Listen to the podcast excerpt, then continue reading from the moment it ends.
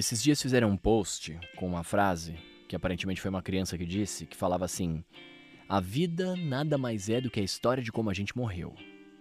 Eu não lembro se a frase era exatamente essa, nem se foi uma criança que falou, eu não fui atrás para saber de fato, mas a frase era exatamente essa: A vida nada mais é do que a história de como a gente morreu. E eu fiquei pensando sobre isso. E tipo, nada de falar que ah, a gente tem que aproveitar a vida, aquela coisa toda, porque isso aí tá batido já, todo mundo já tá ligado. E se ainda não tá, deveria, porque afinal de contas, a vida nada mais é do que a história de como a gente morreu. E aí eu comecei a pensar sobre a morte. O que, que é isso?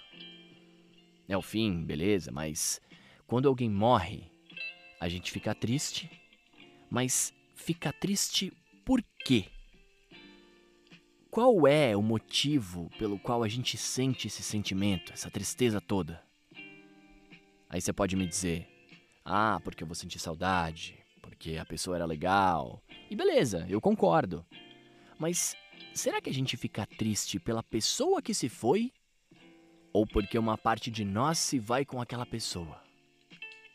Veja, se a vida é a história de como a gente morreu, na história da minha vida, eu sou o protagonista. E se eu sou o protagonista, tudo gira em torno de mim. Parece egoísta, e talvez com medo de ser egoísta você queira negar isso. A palavra egoísta é derivada do latim ego, que significa eu, mais o sufixo ista, que é utilizado para formar é, o nome que corresponde a uma doutrina, um dogma, uma ideologia, enfim, uma corrente de pensamento qualquer. Então temos a ideologia do eu. Você pode pensar o que você quiser, pode discordar do que você quiser, mas qualquer justificativa que você me der vai acabar tendo a mesma resposta. Você faz o que faz porque se sente bem com isso. Em outras palavras, mesmo tendo a atitude mais altruísta do mundo, você só concretiza o ato porque você se sente bem fazendo e acabou.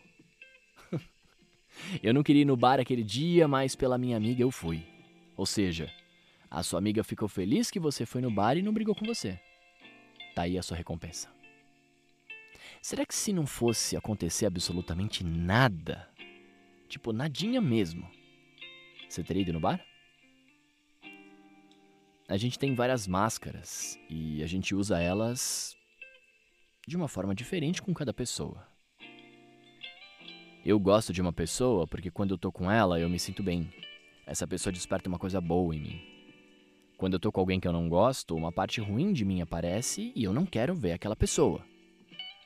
Por isso eu não fico perto dela. Ou seja, cada relação que a gente tem é diferente e por mais parecida que ela possa ser, ainda assim ela é única. E eu tenho certeza que você já disse essa frase. Fulano não parece tal pessoa, e a partir daí você já criou uma empatia, um desgosto pelo fulano e começou a tratar ele da mesma forma que você trata a pessoa que ele parece ser, até você conhecer ele de verdade. É muito louco isso, né? Mas eu tenho certeza que já rolou. Só que quando essa pessoa se vai, quando ela sai da sua vida, ela leva com você um sentimento que você só tinha com ela.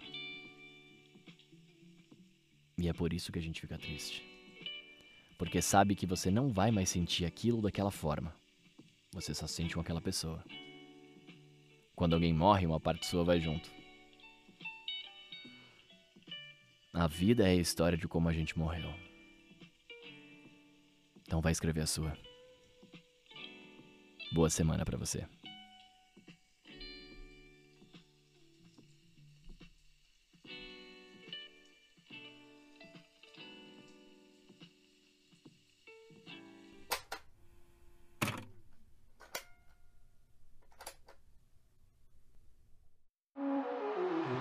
Você acabou de ouvir um episódio de Recebi um Áudio.